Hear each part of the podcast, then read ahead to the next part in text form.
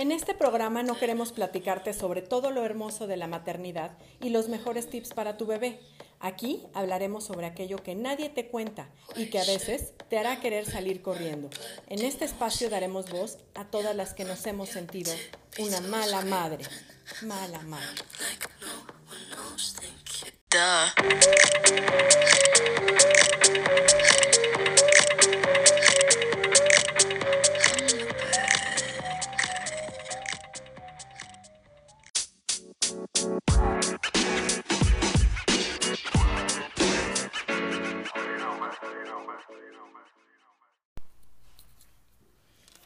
¿qué tal? Muy buen día. Yo soy Adriana Lozada y es un gusto recibirlos nuevamente en un episodio más de Crónicas de Mala Madre. El día de hoy tengo el enorme gusto de estar platicando con Yosahandi Martínez Rangel, quien es psicóloga con una especialidad en, psicología educativa, con más de 20 años de experiencia viendo niños y adolescentes. Y bueno, pues eh, tú eres la experta en todo lo que son procesos, cognitivos y conductuales y demás, y ahí es donde me encantaría que, nos platiques. Bienvenida a este espacio donde queremos pues darle un poco de paz mental a todas las mamás que a veces nos sentimos malas madres y en esta ocasión pues platicando un poquito de cómo es la transición de infancia a adolescencia. ¿Cómo estás? Hola Adriana, muchas gracias. Muy bien. Bueno, pues eh, el, el tema de esta transición es que sí, claro, es complicada, siempre es difícil, eh, pero bueno, yo tengo la firme convicción de que así tiene que ser, ¿no? Que el eh, pasar de la comodidad de la niñez, ¿no? A la responsabilidad que implica la adolescencia y sobre todo a la posibilidad de asumir una individualidad, pues es complejo, ¿no? Entonces es una transición en la que el niño eh, inicia un proceso de individuación, ¿no? Comienza a trabajar quién es, comienza a trabajar su identidad y en ese sentido, pues claro que es un, proceso complejo. Eh, es importante entender que el niño necesita separarse de los papás. Y a veces a las mamás también nos cuesta esa transición porque decimos en qué momento ya no es mi chiquito que quiere estar pegado conmigo, sino ahora me dice, ¿me das chance? Me encierro en mi cuarto un rato, este, hoy no quiero platicar, hoy no te quiero abrazar, eh, ¿no? Entonces como toda esa parte de eh, no sentirnos culpables y decir, algo estoy haciendo mal. ¿Por qué si no teníamos ningún conflicto y nos llevábamos tan bien, ahora peleamos todo el tiempo? Sí, la mayoría de las veces las mamás dicen que, que les cambiaron a sus hijos, ¿no? Exacto, sí. De pronto vino un extraterrestre y secuestró a sus hijos y les devolvió a otro, ¿no? No, eso, eso ya lo digo yo, pero efectivamente hay un, se siente, ¿no? Una, una manera de interactuar diferente y bueno, pues eh, esta como eh, rebeldía, ¿no? Es, es una oposición. En ese proceso de, de, individuación, lo que, lo que el, el, puberto necesita, ¿no? Es desprenderse de, de sus papás, ¿no? Desprenderse del seno familiar. Y en ese proceso de desprendimiento se opone a todo lo que son sus papás. Y ahí lo importante es que los papás entendamos que no es una cosa contra mí, no es que yo soy la peor mamá del mundo, aunque sí lo piense y a veces hasta me lo diga directamente, ¿no? Porque de verdad lo cree y entonces a veces te ataca el sentimiento de decir, sí, ¿será que de verdad soy tan mala onda y le restrinjo todo y por qué este, todo el tiempo me está pidiendo cosas que sé que no le puedo conceder y entonces ahí pareciera que hay como una lucha de poder, este, ya no obedece, entre comillas. Digo, yo nunca he sido muy de la idea de que los niños tienen que ser soldados obedientes, pero sí es como, teníamos ciertos acuerdos que ahora ya no se cumplen. Sí, así es. Bueno, insisto, lo natural en el adolescente es la oposición, ¿no? O sea, en realidad nos tiene que preocupar cuando no se oponen. Exacto, saber que ahí sí hay un foco rojo. Exactamente, porque entonces, pues, está muy cómodo no buscando esa individuación, ¿no? O te está dando el avión durísimo y entonces más bien no pelea contigo, pero al final pues te tira de a Lucas y acaba haciendo otra cosa. Por supuesto. Sí, sí, sí. Em, el, poder identificar que es necesario, que es una etapa necesaria, que es una etapa que está, que, que, que nos habla de normalidad, que nos habla de que así debe de ser, se ha vuelto un tema de los papás en realidad, ¿no? Porque pues así fue en otras generaciones, así ha sido. Esto no es diferente en el sentido de, de buscar ese proceso de identidad. Es diferente que ahora los papás necesitamos esta sensación de popularidad, de aceptación, de crédito y de validación por parte de los hijos, ¿no? Que no era así en generaciones anteriores. No, que quizá hemos sido como de un extremo de a lo mejor los abuelos que eran, lo digo yo, y punto, y no se cuestiona y no tienes derecho a opinar ni en lo que vas a estudiar, ¿no? A irnos a lo mejor a un extremo donde verdaderamente un adolescente todavía no tiene la capacidad de tomar ciertas decisiones y como papá dices, híjole, pero no le quiero llevar la contra porque entonces pleito seguro. Fíjate que, que, que, sí, ¿no? Nos fuimos de una rigidez, eh, no sé si decir absoluta, pero muy, muy marcada, a una necesidad de sentir que nuestros hijos nos aceptan, ¿no? Claro. Y que nos reconocen como buenos padres, ¿no? Yo creo que a lo mejor no en, la, no en la generación de los abuelos, a lo mejor generaciones posteriores a los abuelos, los papás no podían, o sea, seguramente tuvieron dudas, ¿no?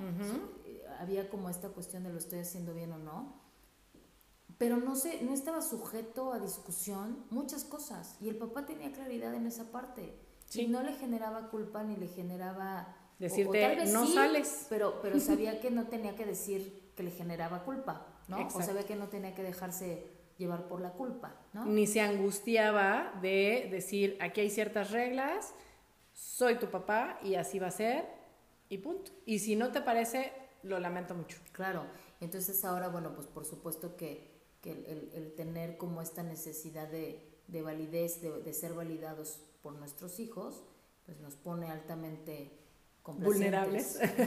pues como complacientes, porque entonces efectivamente aquellas cosas que por estructura no estaban sujetas a discusión, pues pareciera que hoy se vuelven un tema, ahora voy a ver si te convenzo, ¿no? Ahora ver, voy a ver cómo te... Te, agrado. Te, hago... Eh, como hacerte a la idea, ¿no? De que efectivamente eh, ir a la escuela no está sujeto a discusión, este, eh, no sé, tener ciertas actividades en la casa. Exacto, ¿no? fíjate, platicábamos apenas este, así en un grupo y con algunos profesionales también y decíamos que un ejemplo súper sencillo es cuando probablemente la generación de nuestros padres había un menú en casa y se acabó, ¿no? ¿Qué hiciste hoy de comer, mamá? Tal cosa y así. Hoy es, ah, no, pero fulanito va a desayunar eh, huevos, pero mi otro hijo va a desayunar cereal, pero yo voy a desayunar una quesadilla y entonces ya se vuelve como complacer a todos porque ni en eso podemos hacer como, pues es una familia que hoy le tocó desayunar huevos con jamón a todos, ya. ¿No? Entonces, hasta en detalles como esos hoy hay, ah, no, pero ella no toma este agua de limón, ella toma agua simple y él sí toma y él su es que, es que eso tiene dos vertientes, ¿no? Por un lado, insisto, esta parte de, de, de buscar la, que el, el, crédito, la validez a través de nuestros hijos, ¿no? Eh, como, como eh, no, de pronto los papás... Queremos esos likes de ellos también. Sí, no sabemos cómo lidiar con, con la frustración de que tu hijo te voltee la cara, te azote la puerta, te diga que no te quiere, no te, te quiere. ojos de huevo. ¿Cómo, cómo, cómo lidiar con eso, no? Sí. Y, y luego está esta otra parte en donde eh, la comercialización del rol de la mamá, ¿no? Y la comercialización del rol del papá, porque eso también se ha vuelto pues un concepto de la mercadotecnia, ¿no? Ser buena mamá, ser buen papá, vende, sobre todo ser buena mamá. Ser buena mamá es un producto muy rentable, ¿no? Sí.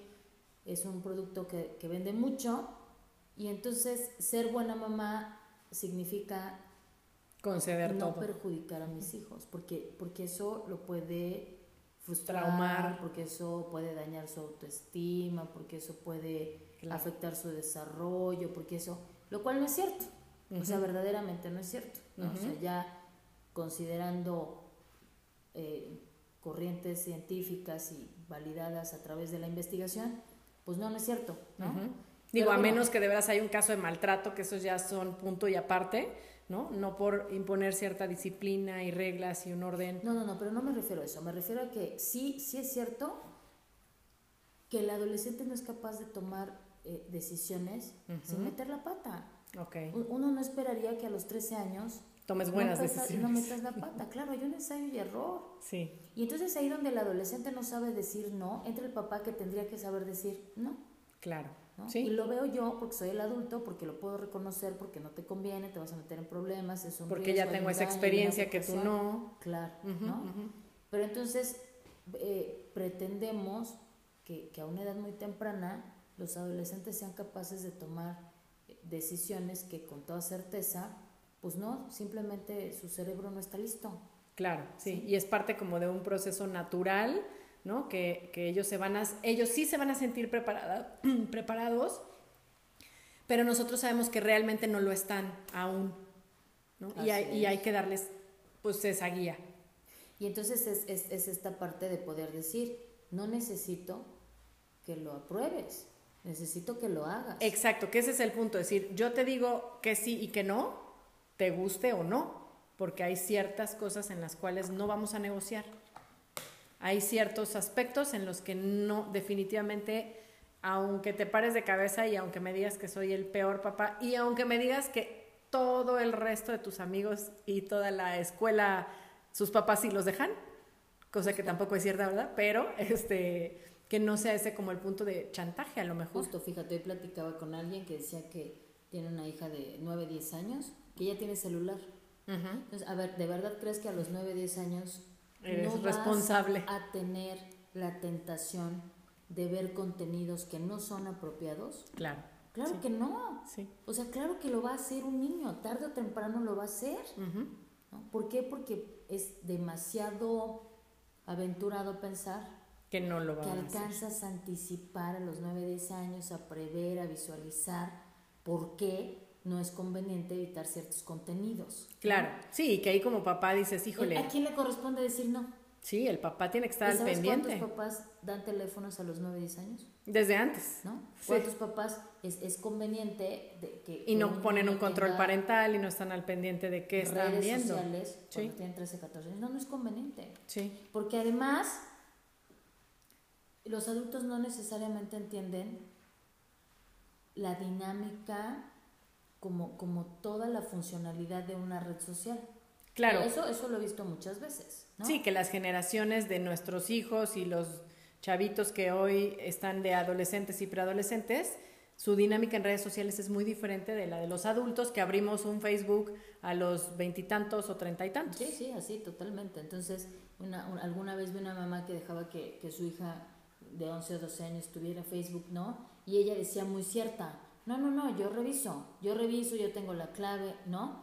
Pero ¿qué crees? Había cosas que no sabía cómo revisar simplemente porque no estaba vigente. Claro. Eso va a pasar. Sí, La ellos son más expertos va que a seguir nosotros. evolucionando, ellos van a tener bastante más habilidad y disposición para. Y entonces, claro, cachamos eh, en esta mamá contenido, estaba de moda un grupo de. One Direction. Ok. Y había una novela que circulaba en internet donde se hablaba de, de cuestiones sexuales. Sí, que a los 10 años pues no tendría La que estar en tu ámbito. Solo veía el muro. Claro. O sea, no sabía cómo, no sabía Que había un link, ¿no? Y que ese link te llevaba a una historia que tocaba el sexo de manera muy explícita. Claro. Y la niña tenía 11, 12 años. Sí. ¿Un cerebrito de 11 o 12 años está listo para ese nivel? Pues por supuesto. No, claro. ¿Quién tiene que saber decir que no? Así es, así el es. papá. Y además decirlo con la conciencia de, de verdad estoy haciendo lo mejor por mi hijo.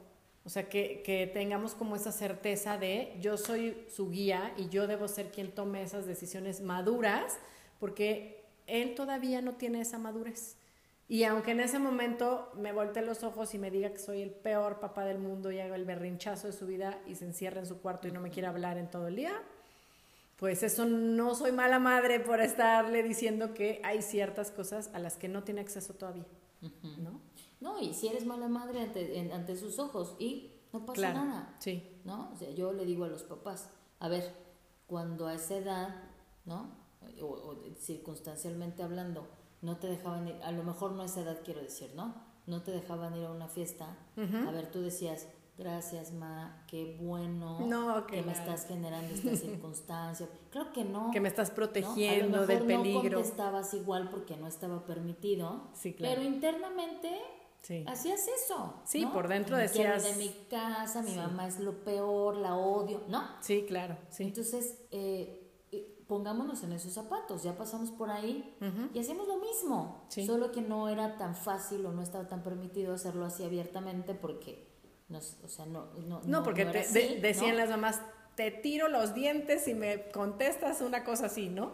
Digo, hoy, qué bueno que hay otras dinámicas, digo, a mí me parece magnífico que hoy los papás tengamos otras herramientas y otra conciencia con respecto a a lo mejor la educación sin golpes, a lo mejor otro tipo de, de situaciones que sí han cambiado y que eso pues es parte de la evolución social, que bueno, pero sin irte como a ese otro extremo, decir es que no, porque se va a enojar, si no le doy permiso, ¿no? O si no lo dejo ir a la fiesta donde yo sé que va a haber alcohol disponible para chavitos que todavía son menores de edad y que no deberían de estar este, en un ámbito así, pero es que sabes que si no lo voy a sacar del grupo social y entonces va a ser el buleado y entonces pues mejor lo dejo. Te digo que yo creo que son dos vertientes, ¿no? Esta necesidad de validación por parte de los hijos y la otra es como esta idea de, de, que hay eh, muchas posibilidades de, de, afectación en los niños por estas cosas, ¿no? Estamos tan preocupados. Su desarrollo y entonces, pero lo cierto es, y estoy segura que, que muchos psicólogos van a coincidir conmigo, eh, es bastante más común que, que, venga a terapia quien ha tenido esos papás malos ¿Sí? Sí. No. Esos papás que son súper libres. Aquellos niños o adolescentes que no han tenido esos papás malos. Que no hay límites. Esos ogros, exacto. a, a, a, lo contrario. Claro. Entonces, pues bueno, yo creo que, que el, el, ser el papá malo no es necesariamente algo negativo. Claro, sí, podría ser a lo mejor catalogado hasta de negligencia, ¿no? Eres negligente porque no estás al pendiente de eh, limitarle ciertas actividades o ciertos entornos que en realidad van a ser nocivos y que claro que ellos quieren estar ahí porque en ese momento es lo que parte de su exploración del mundo les pide, pero que tienes que ir haciéndolo con cierta contención. Sí, insisto, que ahí donde, donde el adolescente no es capaz de decir no porque así es y porque la presión social para un adolescente es muy fuerte. Claro, sí. El, estar en medio de un grupo y tener la voluntad y la capacidad de decir que no cuando tienes a dos, tres o diez diciéndote que lo hagas, de verdad, sí. hasta el adolescente más fuerte titubea o dice, pues sí, ni modo, ¿no? Entonces, y ahí no vas a estar tú, ¿no? sí. en, ese tipo de circunstancias no vas a estar tú. Entonces, definitivamente el, el poder eh, como garantizar que como adulto, ¿no? Alcanzas a detectar la posibilidad o cómo evitar que, que mi adolescente esté en riesgo. Exacto. Sí. Y que aparte de pronto también es eh, la presión entre los mismos papás de, no, bueno, es que sí, eh, en mi casa yo los dejo que vengan y hagan la fiesta porque mejor aquí, no en la calle pero pues sí, les voy a dar chance que haya unas cervecitas porque pues es que, pues no, como que pues no hay bronca, yo aquí lo estoy cuidando. Entonces, también los propios papás a veces se sienten presionados porque su dinámica es más estricta o es más contenida que la de otros papás, ¿no? Y entonces es que los papás de fulanito sí le dejan, sí le prestan el carro, sí le, etcétera, ¿no? Y cómo lidiar un poco con, con esa parte. Pues mira, yo creo que cuando cuando tienes demasiadas dudas, yo creo que es válido buscar el, el acompañamiento, ¿no? O el apoyo de alguien, eh, sobre todo porque muchas veces he tenido papás en asesoría que cuando escuchan y, ven que, que, que, hay, que hay teoría que respalda lo que te estoy diciendo, ¿no? Y que hay investigación, hay, hay mucha investigación, pues entonces salen como fortalecidos, ¿no? Salen como empoderados y como en una postura diferente diciendo, no, no, claro que estoy bien que ponga límites y claro que está bien que el permiso y no. Este, este asunto del alcohol, por ejemplo, claro que no. entre, entre, entre más temprano se consuma alcohol, ¿no? hay un montón de implicaciones en el consumo temprano de alcohol. Sí, ahí no es una cuestión de decir, ay, es que yo estoy al pendiente, es que yo lo reviso, es que es poco a poquito, no, es una cuestión meramente este, fisiológica de tu cerebro está todavía en etapa de desarrollo y no le conviene que esté intoxicado. Así es.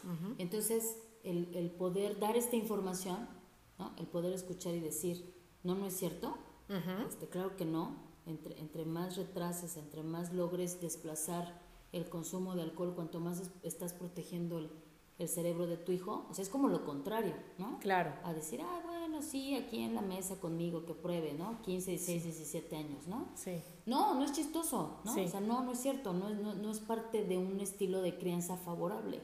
o que tú le puedas decir, ¿sabes qué? Esto no es conveniente, pero es tu decisión. Tú ya tienes una edad para saber este, qué decisiones tomar, porque no la tienen. Realmente todavía no tienen esa capacidad de decidir juiciosamente. Pero yo creo que, mira, yo creo que no es lo mismo un adolescente de 15 años a un adolescente de 18 años. Claro. Entre más lo retrases, mejor. ¿Sí?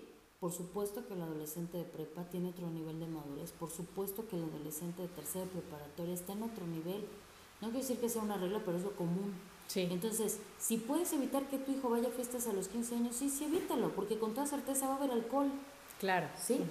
lo van a meter de alguna u otra manera, ¿no? Si lo puedes evitar, adelante, ¿no? Sí. Entonces, sí, esta, esta es la postura como papá, y entonces ya a los 17, 18 años ya te dejo decidir, sí, pero no es lo mismo tomar esa decisión en una fiesta a los 15 años a tomar una decisión a los 17, 18 años. Sí, cuanto más logres eh, tiempo, sí. ¿no? Cuanto más tengas tiempo de fortalecer a tu hijo, cuanto más madurez gana. Y el daño, el, daño colateral, claro. el riesgo es menor. O sea, finalmente siempre va a haber riesgos. Sí. No, y bueno, aquí no solamente es el consumo, sino todo el ambiente que se genera en un espacio donde haya consumo de alcohol. Todas las situaciones potencialmente riesgosas que puede haber en una fiesta así, ¿no? Ajá. Y lo mismo con las redes sociales, ¿no? Lo mismo con con el, con el celular, lo mismo con el iPad. Sí, si en algún punto va a tener Facebook, en algún punto va a, tener este, va a consumir tecnología, sí, pero entre más puedas retrasar eso, mejor.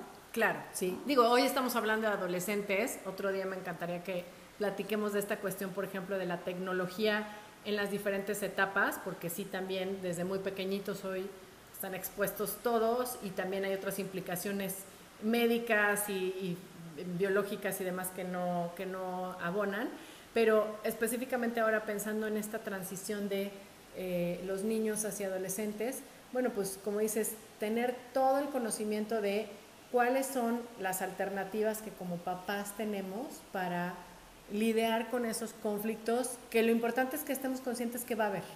Sí los va a haber, pero que hasta cierto, cierto punto son incluso sanos. ¿no? Es parte del desarrollo normal.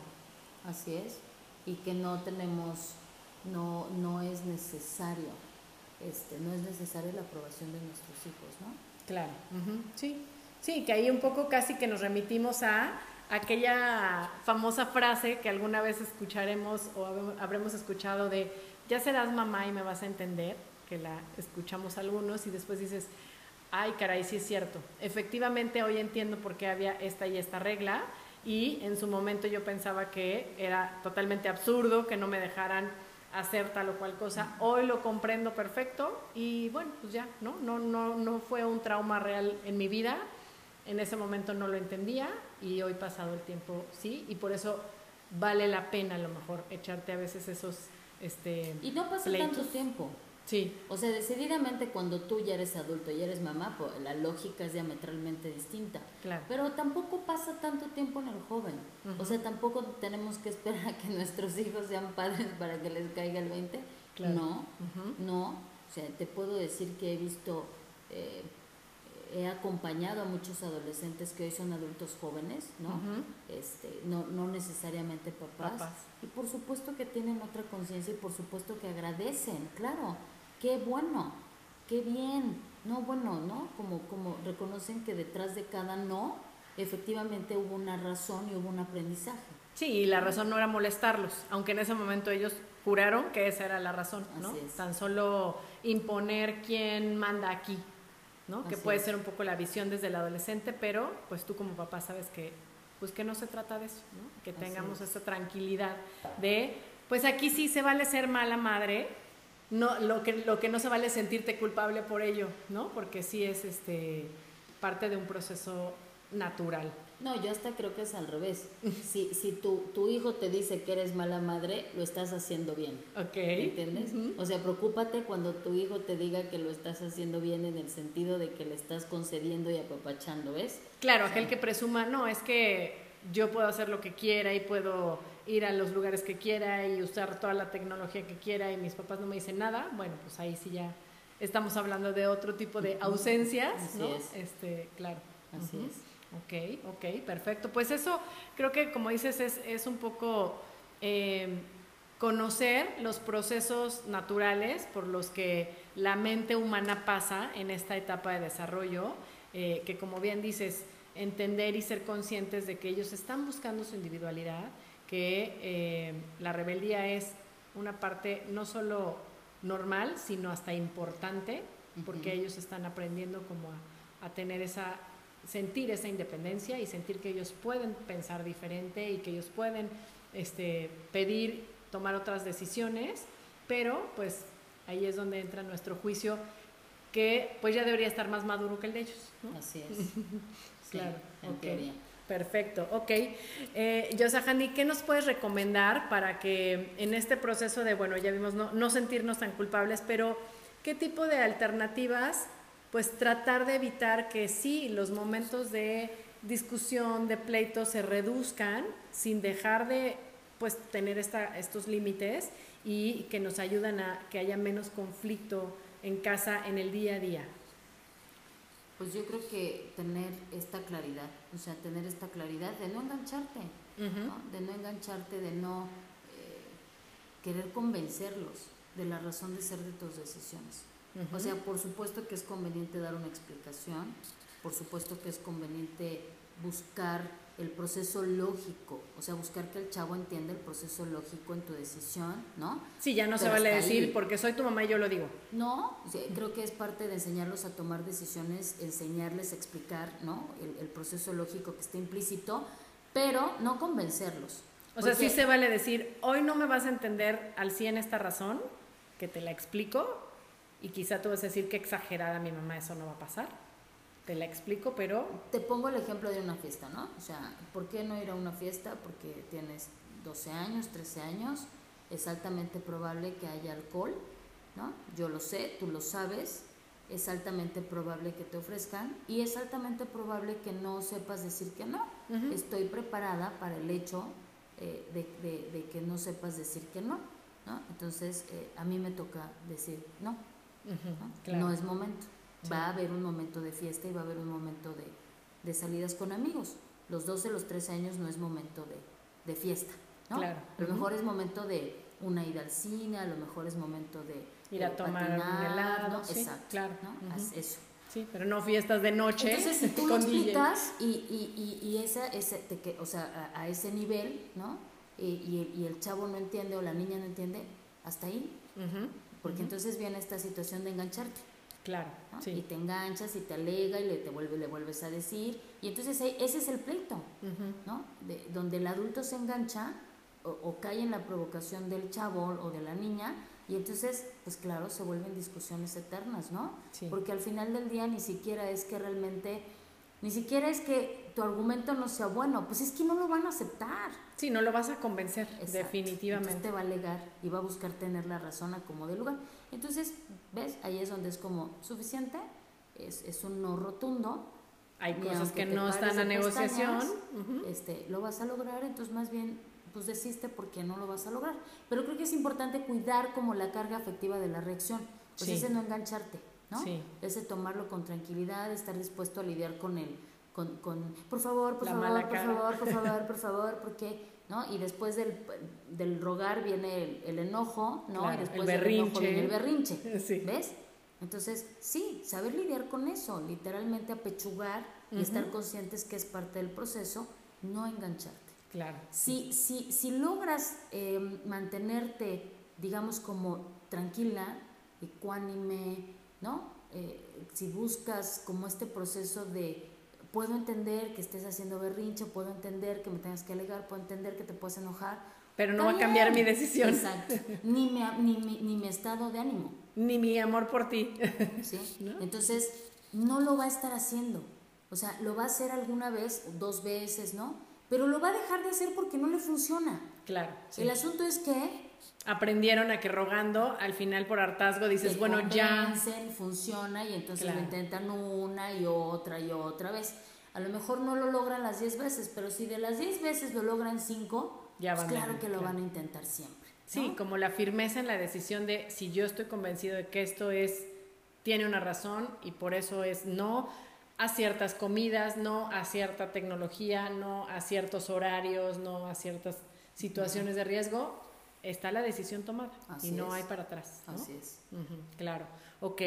Y bueno, pues también quizá con respecto a las cuestiones cotidianas y de eh, tiene su cuarto regadísimo y no ayuda en la casa y no tener como pues ahí a lo mejor también cierta estructura, reglas claras para no pelear todos los días con el mismo tema de tu cuarto sigue hecho un tiradero. Pues bueno, yo sugiero como tener eh, la... Em, comprender que detrás de cada esfuerzo hay un beneficio, ¿no? O sea, enseñarlos a esforzarse por las cosas. Entonces, em, el cuarto, ayudar en casa, eh, el orden en sus cosas, ¿no? Sus, responsabilidades, la escuela, por supuesto son su obligación, ¿no? Claro. Y el esforzarse hacer su mejor esfuerzo, implicaría que, obtengan como beneficios, ¿no? A lo mejor, eh, como, en el día a día, a lo mejor eh, la tele, ¿no? A lo mejor ya hice la tarea, pues claro que se vale este, ver una peli, ver algo de, una serie, televisión, ¿no? Este, y, y, el fin de semana se traduce, la acumulación de un esfuerzo se traduce en... Tener una salida, un permiso, vamos a comer, tú eliges el lugar, este, podemos invitar a alguien a la casa, puedes invitar a algún amigo, ¿no? Sí, claro. Podemos ir con fulanito al cine, no sé, o sea, es que esas cosas las hacemos de manera regular por nuestros hijos, pero ¿qué crees? Sin que hagan nada. Claro, sí, ya lo tienen ganado. De que, exacto, ¿no? Entonces es eso mismo, pero vincularlo a un esfuerzo. Al cuarto, ah, eh, eh, ayudó, cooperó, la comida, lavó su plato, el, el perro, el patio, le barrió, esas cosas, ¿no? Hay un esfuerzo y entonces, bueno, por supuesto que hay una eh, respuesta favorable a ese esfuerzo. Claro. Porque además así es la vida. Sí, por supuesto. Te esfuerzas y, logras cosas, ¿no? Entonces creo que esa, esa, sobre todo en el adolescente, sobre todo en el adolescente que, que ya quiere jugar un rato videojuego, que ya quiere ver este, alguna serie, ¿no? Sí. Que quiere, es, pues esas cosas este, creo que también se valen. No, no, no me parece que se trate de decir no Limitar absolutamente todo de la parte divertida, ¿no? De la vida, sí, claro. Pero, porque además así se interactúa ahora, ¿no? Sí. Ya no salen a la calle a jugar. y, y eso es parte de lo que, a interactuar con sus amigos, ¿no? Sí. Entonces sí, sí creo que se vale, pero ya, ya en este asunto decir, Em, ya hiciste lo que te tocaba hacer, ya cumpliste, porque imagínate, no hago nada, no ayudo, no hago la tarea, no me meto a bañar. Salgo malísimo en la escuela y aparte... Y tengo la tarde para jugar. Eh, sí, claro. O sea, creo, que, creo que eso ayuda, creo que esa sería, creo que esa es una buena estructura. Perfecto. Pues muchísimas gracias, Yo creo que nos has dado un poco de, de luz en esta parte de entender cómo esa transición es normal, como también el que nosotros vayamos como dispuestos a escuchar, entender con la mejor eh, actitud, sabiendo que es un proceso normal, que prácticamente ningún papá nos vamos a librar de ello y que estemos en conciencia de que es algo transitorio también, que no van a ser preadolescentes y adolescentes toda la vida, que, eh, que aguantemos un poco este, este periodo, esta etapa que, pues sí, no resulta fácil para nadie, tampoco para ellos lo es, también para ellos es una etapa de mucha frustración, eh, pero bueno, pues acompañados y como dices, con toda la información y allegándose de, de fuentes fidedignas y de apoyo de profesionales, pues es mucho más fácil. Así es. Perfecto, pues muchísimas gracias. Eh, si la gente quiere contactarte, bueno, yo Handy eh, Martínez Rangel, está aquí en Cuernavaca y les voy a dejar sus datos también en el chat y su correo electrónico. Si alguien tiene interés en contactarla y poder revisar algún tema y alguna cita con ella, es Handy con H intermedia, por eso les dejaré más fácil los datos en el chat, punto martínez punto rangel arroba gmail.com. Mil gracias, Yosa, por, por esta plática del día de hoy, que como te digo, nos, nos da mucho más herramientas para sentir que vamos en el camino correcto y si no, pues corregir, ¿no? Saber por dónde ir agarrando una mejor ruta. Eh, ojalá y otro día podamos platicar de alguno de, de, tantos temas que tienes tú, pues toda esta experiencia y muchísimas gracias por acompañarnos en estas crónicas de mala madre. Gracias a ti por la invitación. Bueno. Muchísimas gracias a ustedes. No dejen de seguirnos en nuestras redes sociales como Crónicas de Mala Madre, en Instagram y en Facebook. Y pues escucharnos y recomendar el podcast si es que les ha gustado el tema. Muchas gracias. Buen día. Chao.